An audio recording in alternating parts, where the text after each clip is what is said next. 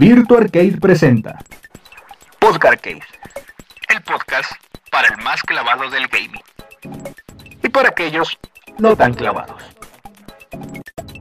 Get ready. Congratulations. Checkpoint.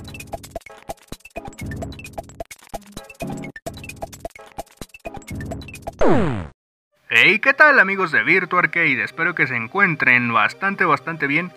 Yo soy Alex Mercer y en esta ocasión nos encontramos de vuelta en esta amada sección llamada Podcast Arcade, esta vez en el episodio número 3. Y en este programa el tema principal será, como ya lo vieron en el título, el aumento de precio en los videojuegos. Este, esta es una polémica que se ha abordado últimamente en estos días y a lo largo del programa vamos a, analizar y a ver el por qué está pasando esto. Pero en otras noticias, eh, noticias de videojuegos por supuesto, vamos a estar revisando algunos próximos lanzamientos para algunas consolas. Eh, anuncios de videojuegos nuevos que se han anunciado para este año o para el próximo. Videojuegos que, que son bastante interesantes y estoy seguro que a más de uno le van a interesar.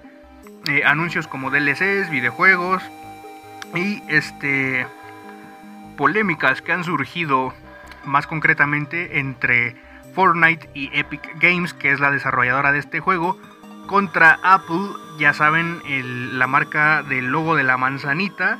Y ha ocurrido algo ahí bastante interesante que también voy a estar abordando a lo largo de este programa. Así que nada, esto es Podcast Arcade, episodio número 3. Comenzamos.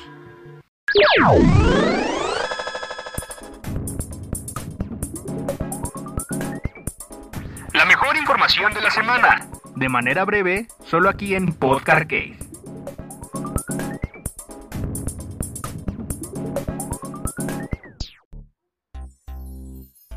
Comenzando con este programa y la sección de noticias, vamos a empezar con un lanzamiento muy reciente y este lanzamiento es para la consola Nintendo Switch. Para los que sean dueños de una Nintendo Switch, pues tal vez les interese que Jump Force ya está próximo a salir en este mismo mes, por ahí de el veintitantos, 22 me parece. Y este juego saldrá con todos los DLCs y correrá a una resolución de 1080p en modo dock, o sea, cuando lo juegues en tu televisor va a correr a Full HD. Eso es lo que quiere decir.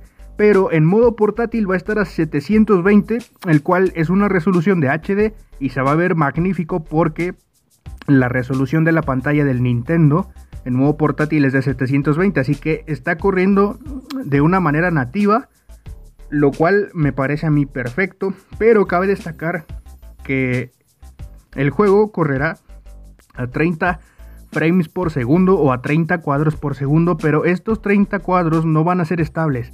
Va a tener, supongo que, una resolución dinámica para que cuando haya muchas partículas en pantalla o muchos personajes en pantalla, pues eh, la consola pueda compensar mejor estas subidas de partículas de luz y todo eso. Así que supongo que va a estar bajando los FPS hasta 25 o a 20. Esperemos que esto no sea algo muy notorio.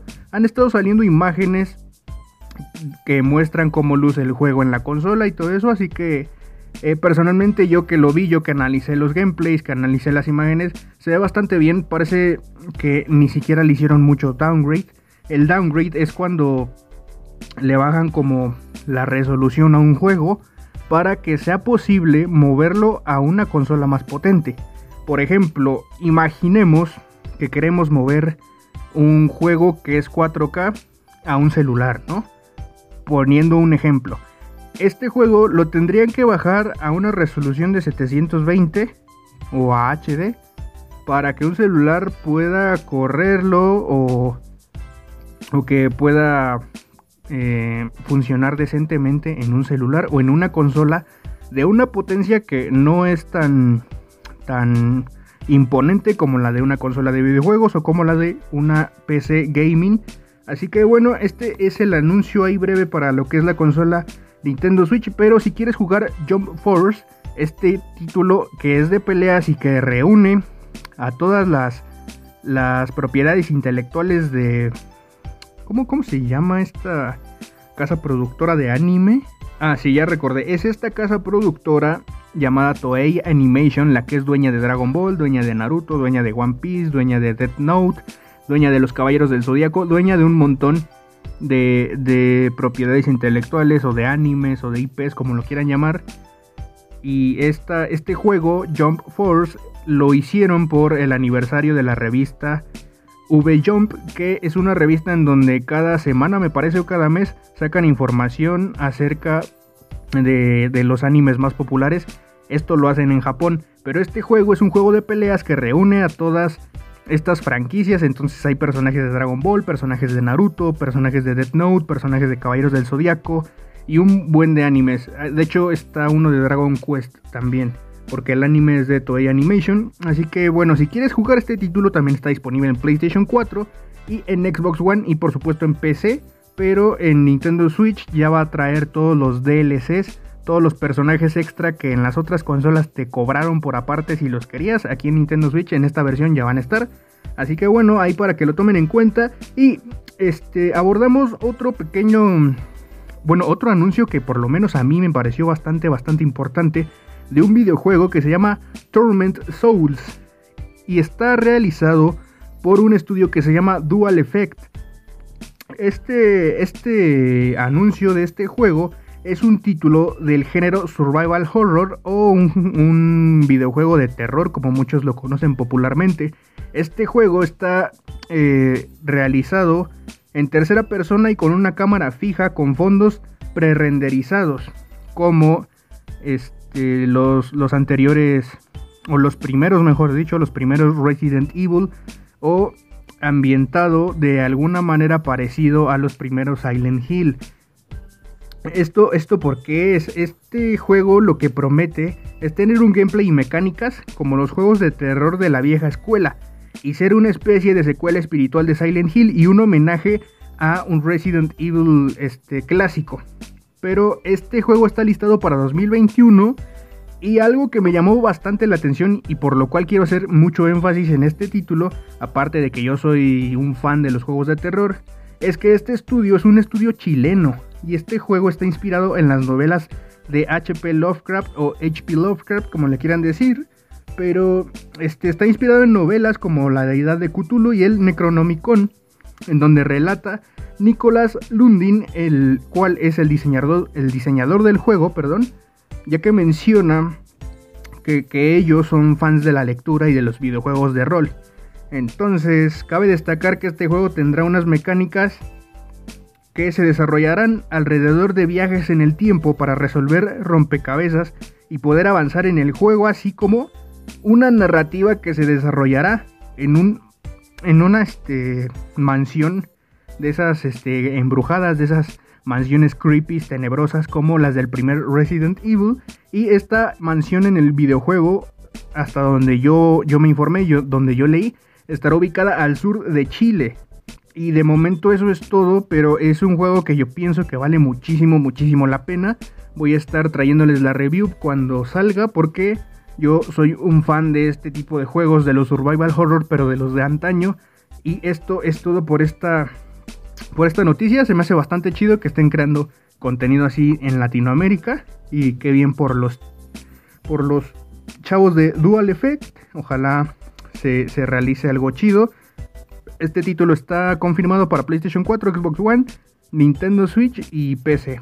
Así que bueno, continuando, continuamos con Atlus, el cual esta es una, noticia chiquita y es que Atlus ha anunciado un DLC o un contenido descargable extra para su videojuego próximo a salir Shin Megami Tensei 3. Este videojuego ya había salido en PlayStation 2 y esta solamente es una remasterización en HD. Pero este DLC que les acabo de comentar es una colaboración con Capcom. Y esta colaboración lo que hará es añadir al personaje Dante del juego Devil May Cry, que si no lo han jugado pueden disfrutarlo desde PlayStation 2 hasta las nuevas consolas. No importa en qué plataforma lo juegues, puedes jugarlo en PC, en Xbox, en Nintendo Switch, en Play 4 o donde tú quieras va a haber un juego de Devil May Cry. Así que eh, lo que hace este contenido descargable extra, que estará disponible desde el día 1, es que va a añadir a Dante de este juego en el videojuego Shin Megami Tensei 3 porque pues porque sí se me, se me hace un, una, una, colaboración ahí bastante bastante rara pero Qué bueno que las compañías colaboran entre sí y se presten a sus personajes, así como de yo te presto a Dante, me haces promoción y, y pues es beneficio para las dos, prácticamente.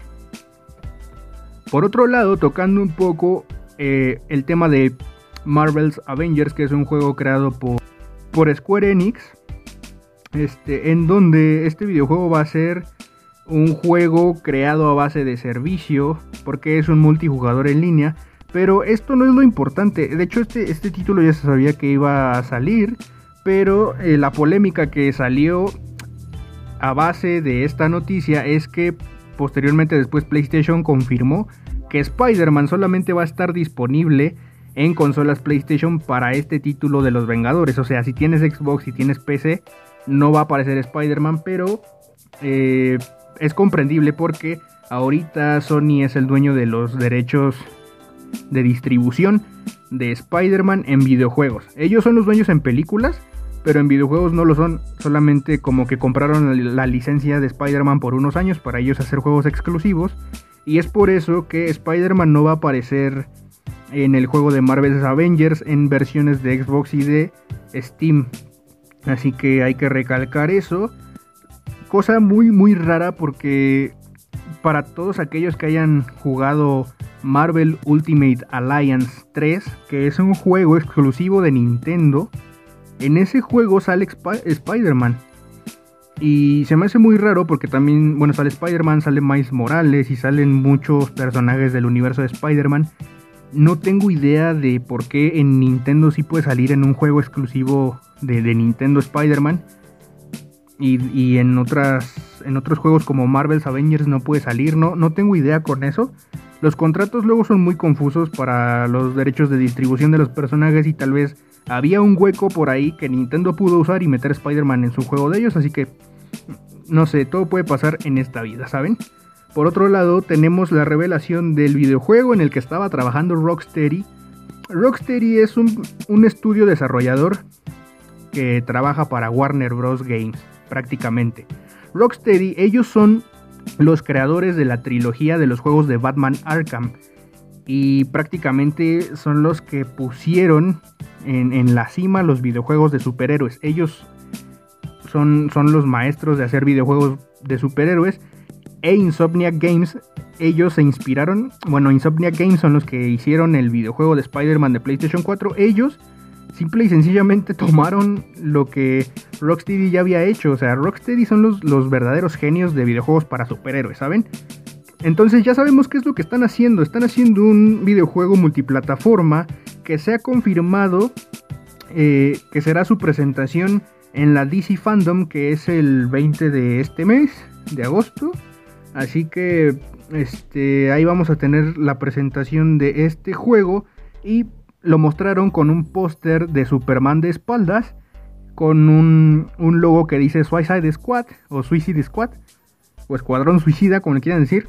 Pero este logo que está encima de Superman es, es un logo como emula a una mira de un arma, ¿saben? Así que este tipo de, de videojuego se supone que se va a centrar en, el, en varios villanos del universo de DC contra superhéroes de DC como Superman, Batman, etcétera, ¿no? Ustedes ya se saben todo esto. Lo que, lo que tal vez me desilusiona un poco es que este juego tal vez se va a parecer muchísimo a Marvel's Avengers, que es el que está desarrollando Square Enix.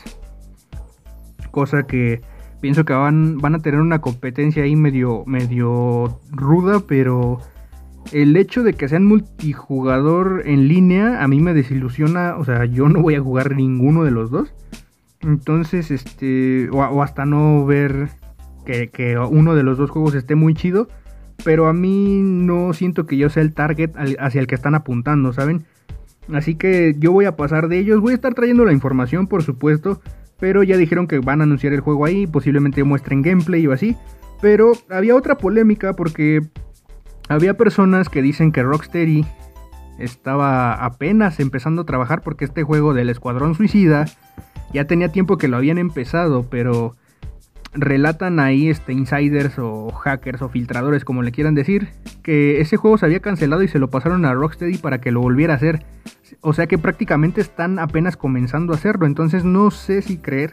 Es un rumor, tómenlo como, tómenlo como lo que es. Y si es así, entonces me pregunto qué ha estado haciendo Rocksteady en esos 5 años que no han hecho nada.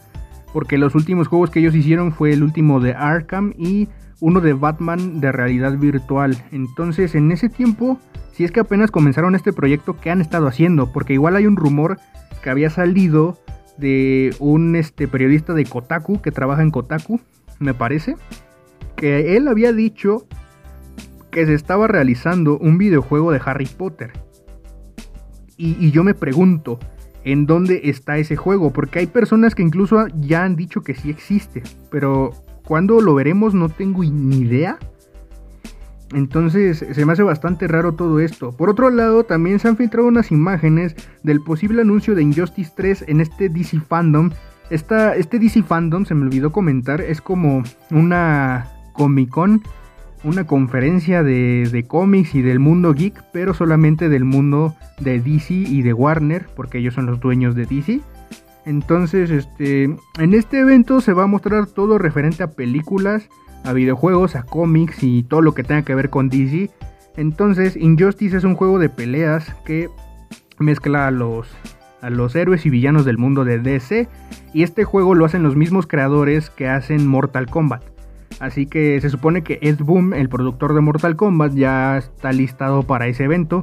Y hay unas filtraciones que dicen que Injustice 3 que es este juego de peleas de superhéroes de DC. Dicen que, ya este, está listado para ese evento, pero lo interesante es que dicen que traerá consigo a los personajes de Watchmen, ya que el logo de Injustice 3 hace referencia al personaje Doctor Manhattan, uno de los personajes más icónicos de Watchmen, y esto a Alan Moore no creo que le guste muchísimo. Para los que no sepan, Alan Moore es el escritor de Watchmen, pero él siempre se molesta cada que explotan comercialmente su su creación prácticamente porque él no lo no él odia el capitalismo prácticamente, entonces no sé qué opine Alan Moore de esto, pero bueno, ya veremos después qué ocurre. Por otra parte, tenemos un pequeño un pequeño chismecito ahí entre Fortnite, bueno, Epic Games y, y Apple porque sacaron a Fortnite de la App Store y posteriormente también la sacaron de la Google Play Store por violaciones en los cobros del juego y negarse a dar el 30% de ventas a estas respectivas tiendas. Esto es una cosa interesante porque en Twitter después los de Epic Games, que son los creadores de Fortnite, se quejaron de esto diciendo que Apple quiere crear un monopolio. Y lo triste es que lo tuitearon desde un iPhone, o sea, en la publicación sale cosa que me parece súper, súper chistosa, pero eh, lo único que Epic Games no quiere es dar el 30% de todo lo que se vende. Cosa que no creo que, sea necesidad, porque ellos no tienen necesidad de, obtener dinero, ¿saben? Fortnite es un juego que no sé cuántos millones de dólares hace al día. Entonces se me hace bastante capricho de ellos quererse quedar con todo. Y una de las políticas de privacidad de la App Store y de la Google Play Store es que por cada cosa vendida en tu aplicación le tienes que dar un 30% a, a, la App Store o a Apple o a Google, depende de en qué plataforma estés vendiendo. Entonces retiraron Fortnite de estas tiendas y después posteriormente salió Spotify a decir que apoyaban a, Epic Games.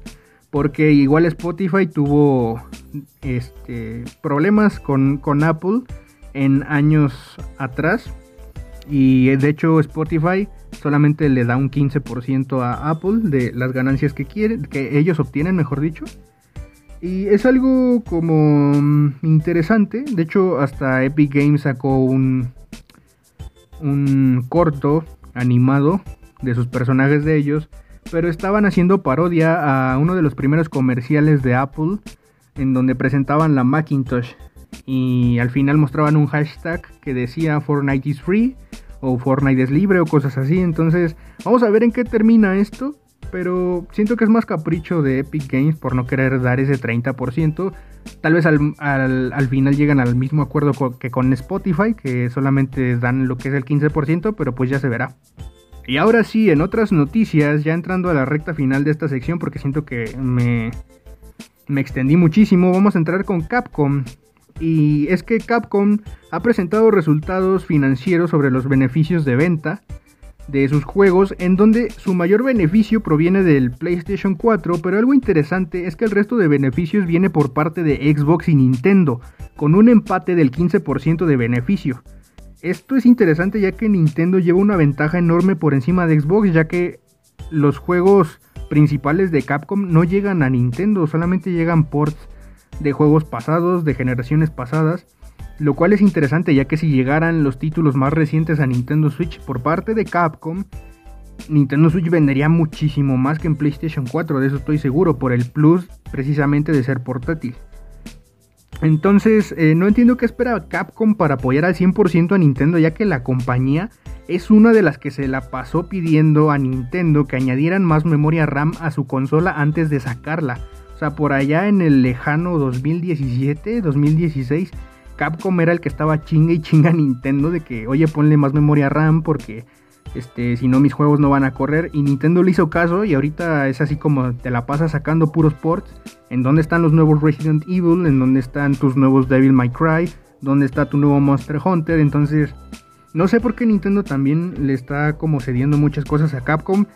Siento que están haciendo algo exclusivo para Nintendo, pero es muy raro este, este trato que tiene Capcom con los consumidores de Nintendo.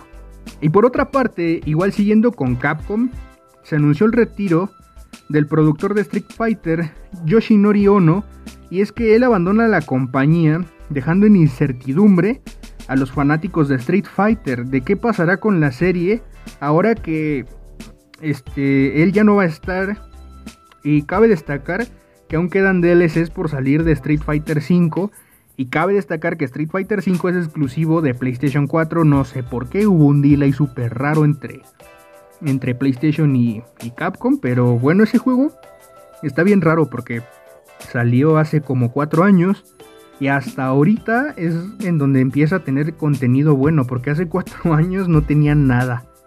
Fue uno de los más grandes fracasos de Capcom, estoy seguro. Lo cual es raro porque todas sus franquicias ahorita están volviendo con todo y Street Fighter es como el patito feo, ¿saben? Street Fighter es como el que no da ganancias ahí.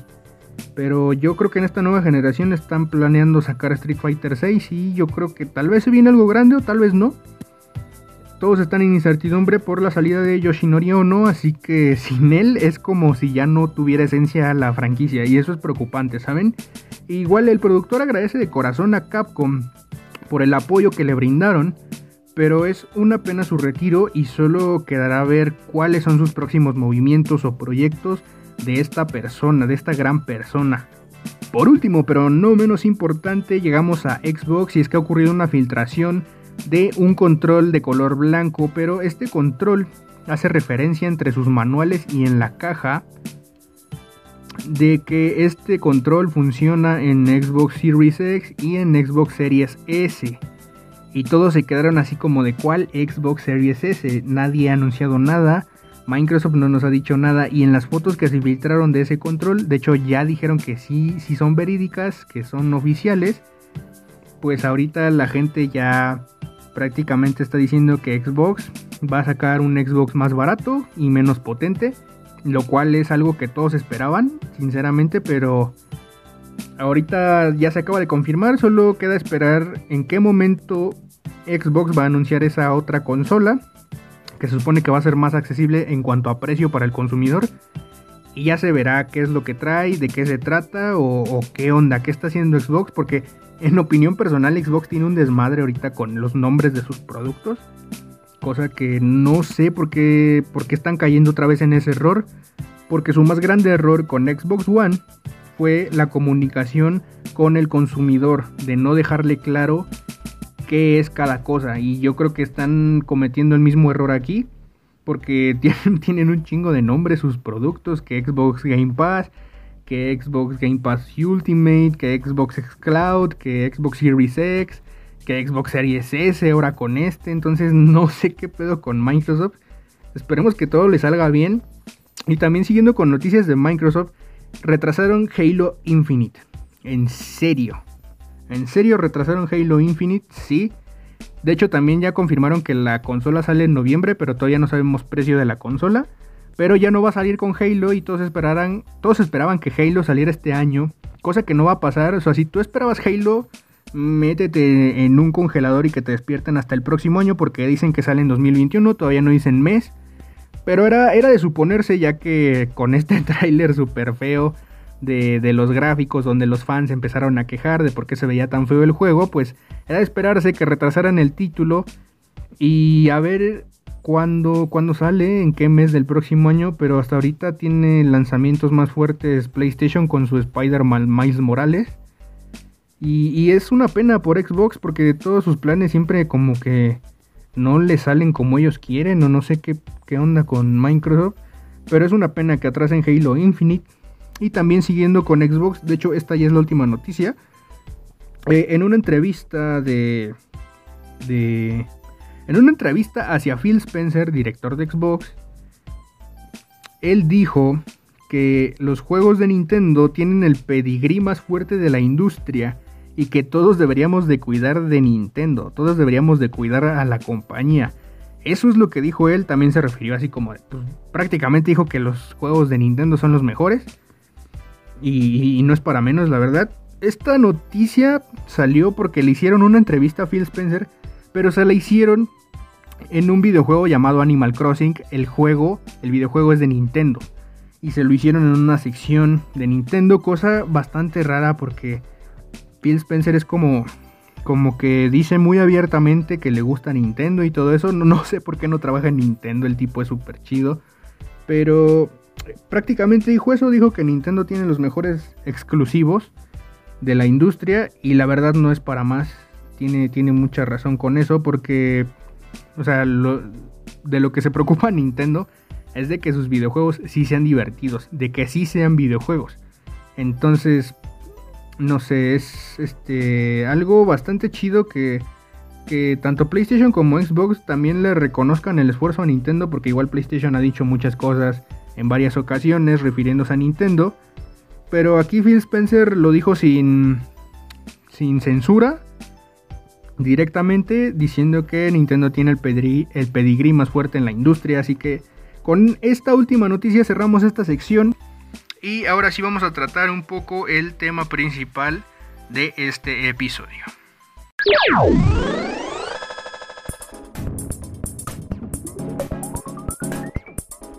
Destapa tu botana, porque aquí inicia el podcast que...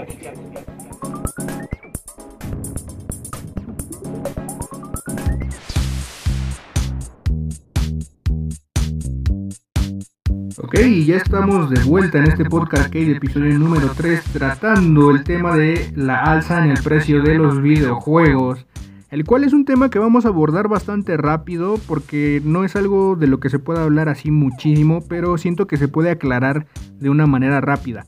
Y es que en los últimos días la gente se ha estado quejando sobre los precios de los videojuegos aquí en México, y esto surgió a partir de, del lanzamiento y el anuncio de Pikmin 3 Deluxe Edition, un videojuego de Nintendo, exclusivo de Nintendo, pero este, en vez de emocionarse las personas, se enojaron porque cuando fueron a la tienda el juego estaba a 1700 pesos, 1700 pesos mexicanos, equivale a más de 60 dólares estadounidenses, así que esto obviamente, al momento de ver el precio, si dijeron así, ¿cómo es posible que Nintendo nos haga esto a nosotros, sus fans, y con un juego de Wii U que relanzaron? Entonces ya ven ahí cómo se ponen las personas. Sí es una cosa bastante fea porque digamos es el precio de, de cosas que normalmente compras y que normalmente mucha gente sí se compra con mucho esfuerzo. Ahí también yo les digo que los videojuegos no son una, necesidad, son un lujo, tú decides si compras o no. Igual si no tienes dinero para comprar, pues son un lujo, ¿sabes? No necesitas de los videojuegos para vivir. Pero igual es el hobby de muchos y lo entiendo. Pero, este, digamos que Paper Mario, que es el juego que precede a Pikmin, al anuncio de Pikmin, Paper Mario estaba en un precio original de 1500 pesos mexicanos y si te ponías trucha y lo agarrabas en Amazon, podías pagar hasta 1000, 1200 por él, ¿no? Entonces, al momento de la gente ver el precio de 1700 varos en, en la eShop, en la tienda digital de Nintendo, todos se quedan así como de ¿qué está pasando? ¿Por qué está tan caro esto, no? Pero esto no es obra de Nintendo. De hecho, si te vas a Amazon también el precio está igual. Y el precio está igual en otros retails o en otras tiendas en línea. No importa en dónde lo compres, los precios están así y es que actualmente el peso está en 22.50 me parece o por ahí, ¿no? Casi a los 23. Creo que ahorita ya está bajando, de hecho. Normalmente debe de rondar entre los 20 o, o 19 punto y cachito, cosas así. Pero esos dos pesos que, que subieron pues tuvieron que hacer un reajuste ahí los, las encargadas de distribuir videojuegos, porque lo que estamos pagando también son impuestos de distribución, de trayecto y todo eso. Entonces hicieron un reajuste y subió 200 pesos más, por eso estaba en 1700 y es algo que va a estar ocurriendo y es una situación que está ocurriendo por el tema de la pandemia. Cosa que pues no, no tenemos un control nosotros sobre eso o tal vez sí, si todos hubieran cuidado y ya no hubiera eh, pandemia, ¿verdad? Pero es, una cosa que era bastante natural en pasar y que está pasando en otras industrias, no solamente en la del videojuego. Y pues no sé qué tan mal les esté yendo a monedas de otros países en cuestión de videojuegos o en cuestión de, de cosas básicas, pero yo solamente reviso el peso mexicano porque es el que directamente pues me afecta a mí. Entonces es algo que, ocurre bastante, bastante frecuente y también podríamos decir que es una realidad también lo de la alza de precio en los videojuegos, pero solamente en Latinoamérica, ¿saben? Porque de hecho yo recuerdo cuando compré Super Mario Odyssey, lo compré en 2017 y ese juego me costó mil pesos. O sea que ahorita en 2020 un videojuego normalmente ya está en 1500, 1400 si es un aumento considerable. Y si después estandarizan en 1700 y así, no sé qué va a pasar con, con la industria. Posiblemente ahora sí todos se van a esperar a que bajen los juegos de precio. O todos van a empezar a optar por servicios como los de Xbox con el Game Pass, que es como Netflix, pero con videojuegos. Entonces nada más pagas la módica cantidad de 5 dólares, por ejemplo, al mes y ya tienes acceso a muchos juegos, ¿no? Entonces Tal vez se van a poner más de moda esos servicios, no lo sé. Pero por lo menos a mí también sí me gusta tener algunos juegos físicos. Es un dilema, es un super dilema. Pero igual tiene que ver con el cambio de moneda por la crisis y el aumento de, bueno, la depreciación del peso mexicano frente al, al, dólar americano. Así que más que nada tiene que ver con eso. Y esperemos que, que no suban los precios oficialmente de los videojuegos pero en Estados Unidos, porque si en Estados Unidos los desarrolladores dicen, ¿saben qué? Es que ya queremos subir el precio y ya van a estar a 70 dólares, pues ahí sí se va a aumentar un poquito más el precio de, los videojuegos de este lado de, del mundo, ¿no? En Latinoamérica. Entonces, esperemos que eso no pase. Si eso pasa ahora sí, sí se van a disparar muchísimo los precios de los videojuegos. Pero mientras eso no pase, creo que va a estar subiendo y bajando el precio de estos. Eso es más que nada el tema a tratar durante este, este podcast, ese era el tema principal. Y ahora sí vámonos rápido con las recomendaciones de esta semana.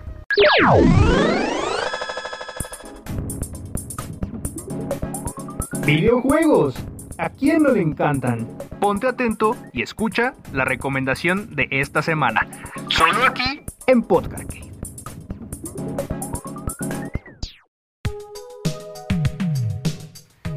Estamos aquí con las recomendaciones de esta semana y vamos a comenzar con Nintendo Switch. Para todos los que tengan un Nintendo Switch, atentos, porque comienza el torneo de Tetris 99 del 14 de agosto al 22 de agosto, donde se podrán conseguir los temas de Animal Crossing, Ring Fit Adventure y Luigi's Mansion 3.